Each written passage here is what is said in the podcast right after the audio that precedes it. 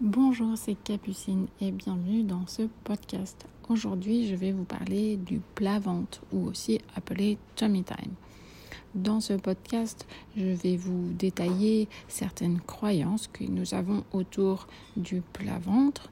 Nous allons voir également les recommandations de l'OMS et les impacts du plat-ventre sur la motricité du bébé.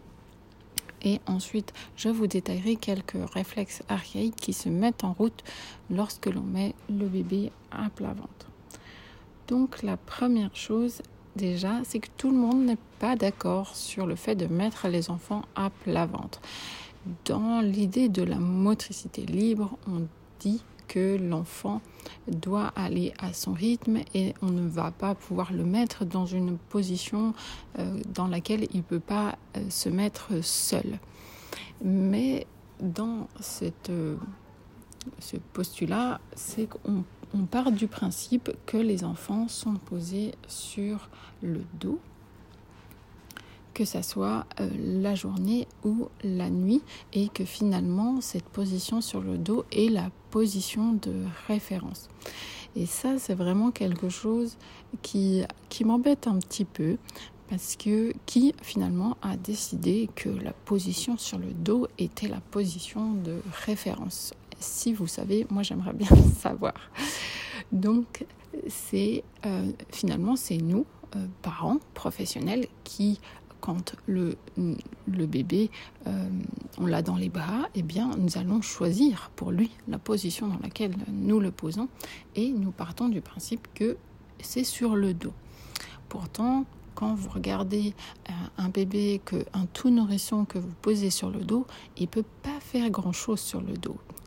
D'accord Il va bouger euh, les mains, les pieds, peut-être tourner un petit peu la tête, mais ses compétences sont assez limitées. Donc, c'est déjà quelque chose à réfléchir. Euh, est-ce que c'est vraiment cette position euh, sur le dos qui est la position de référence? Tous les autres mammifères qui sont sur le dos sont des mammifères morts. Donc c'est vraiment quelque chose à réfléchir. Et si la position de référence n'était pas sur le dos finalement? Quand on observe un bébé qu'on place sur le ventre, on va voir qu'il a tout un tas de réflexes qui vont s'activer et je vous les détaillerai plus tard. Vous avez peut-être déjà vu ces vidéos de bébés dès la naissance qui vont ramper jusque sur le sein et euh, vraiment on les voit bouger, pousser dans les pieds et vraiment se déplacer. Et ça c'est possible parce qu'ils sont sur le ventre. C'est déjà une première chose qui euh, est à réfléchir et à se poser comme question finalement euh, pourquoi les poser sur le dos? On parle bien sûr des phases d'éveil. Hein. Ensuite, dans les années 80, il y a eu une campagne Back to Sleep, donc euh, couchage dorsal sur le dos strict pour dormir la nuit. Et quand est arrivée euh, cette campagne, on a aussi euh, traduit que les enfants devaient être sur le dos la journée. D'accord? Et euh, du coup, on se retrouve avec des enfants qui sont sur le dos le jour, la nuit, tout le temps. Et on sait que l'épidémie de plagiocéphalie, d'aplatissement de la tête du bébé, a explosé à cette période-là, quand on a commencé à mettre les enfants sur le dos tout le temps, jour et nuit. Et ce qu'il faut bien comprendre, c'est que les recommandations de l'époque, c'était pas ça. Les recommandations, c'est sur le dos la nuit. Et euh, il faut vraiment faire la différence entre euh, les différentes phases de la journée. Et euh, donc, on peut poser un bébé sur le ventre la journée ou autrement sur le côté également. Aujourd'hui, quelles sont les recommandations de l'OMS Donc l'OMS recommande 20 minutes de plat-ventre par jour et elle dit que ça va améliorer le développement moteur global. On a vraiment des études aussi qui nous montrent que le fait de mettre le bébé à plat ventre dès la naissance va vraiment apporter une amélioration sur son développement moteur global. Alors bien sûr, un bébé qui a 15 jours ne va pas tenir 20 minutes sur le ventre. On est bien d'accord.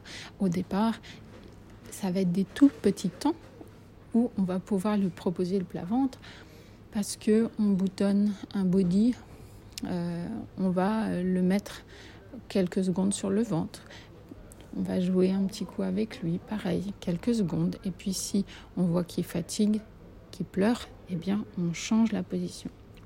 Mais on se rend compte que si on fait ces petites stimulations répétées chez le bébé, rapidement, ils vont être confortables à plat ventre et vont pouvoir tenir beaucoup plus longtemps. Et ces 20 minutes sont à répartir, bien sûr, dans la journée.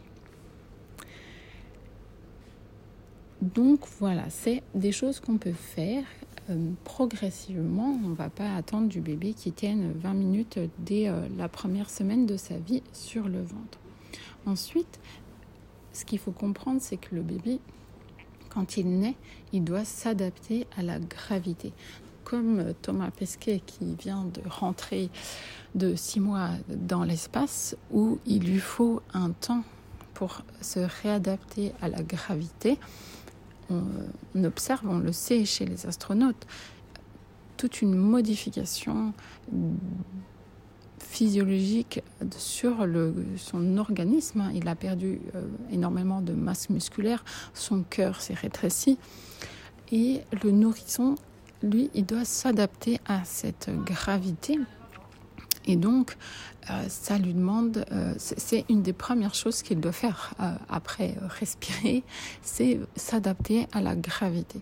Et c'est sûr que quand on lui propose le plat ventre, si on le met tout de suite à plat, très à plat. Et, il a beaucoup de force de gravité à lutter contre. Mais si on met le bébé incliné, eh bien, on lui, comme on lui décharge un petit peu de gravité. C'est pour ça que chez un tout petit, chez un tout nourrisson, on va pouvoir commencer le plat-ventre, par exemple, sur nous, c'est-à-dire que vous vous installez dans le canapé, un petit peu incliné et du coup le bébé posé sur vous. Et spontanément, énormément de parents font ça, euh, posent leur bébé sur eux euh, en étant dans le canapé. Et eh bien c'est une stimulation euh, positive pour le bébé. Ça lui permet d'expérimenter le plat ventre avec peu de force de gravité à lutter contre. Donc voilà, ça c'est déjà une manière de commencer le plat ventre par euh, décharger un petit peu le bébé de la gravité pour qu'il puisse euh, soulever sa tête euh, sans, sans trop d'effort. Ensuite, je voulais vous détailler quelques réflexes archaïques qui vont se mettre en route lorsqu'on met les bébés à plat ventre.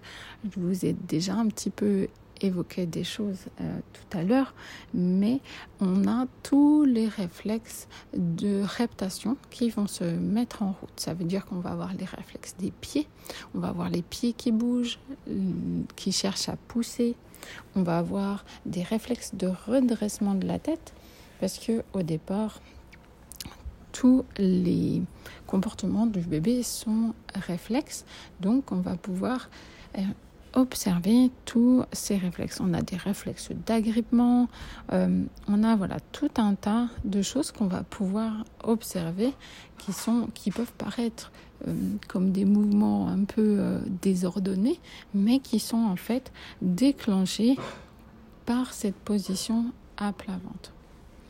Ensuite, vers 3-4 mois, on a un autre réflexe qui apparaît, qui s'appelle le réflexe de Landau. C'est quand le bébé euh, fait l'avion. Et c'est vraiment parce que le bébé est posé à plat ventre que on déclenche ce réflexe. C'est un réflexe qui a un rôle euh, au niveau de la posture, d'accord, qui va nous permettre de nous tenir euh, droit.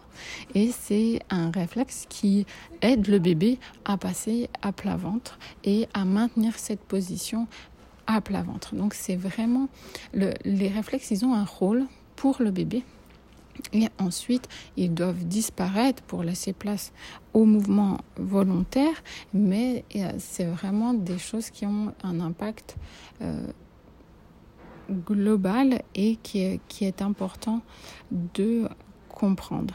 Et ce réflexe, ne s'exprimera pas si vous ne proposez pas ce plat ventre. C'est pour moi quelque chose qui est important à comprendre et à, faire comprendre, c'est que ces, ces réflexes se déclenchent dans certaines euh, positions ou certaines actions ou certaines euh, mouvements. Donc, euh, et si on les fait pas, ils ne se déclenchent pas. Et chaque réflexe a un rôle bien particulier dans le développement de l'enfant. Donc, on peut, s'il y en a que ça intéresse, il y a une formation pour les professionnels qui détaille un petit peu plus ça. Mais pour le plat-ventre, voilà, on a déjà tous ces réflexes des pieds, ramper, redressement des muscles du dos qui se mettent en route, qui vont aider le bébé pour le plat-ventre, puis plus tard, réflexe de l'endo qui apparaît vers 3-4 mois.